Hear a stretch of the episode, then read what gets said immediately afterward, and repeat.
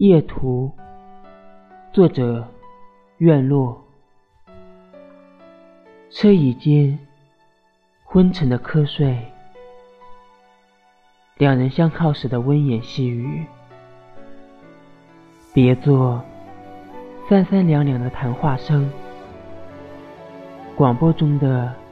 安静的曲调，车顶上暖黄的灯光。后方零散的空座位，手机逐渐下降的电量，偶尔传来的食物味道，过道间来往的脚步，窗外闪烁着的灯光，时间好像在缓慢的流淌，左肩的一切此时都很安静。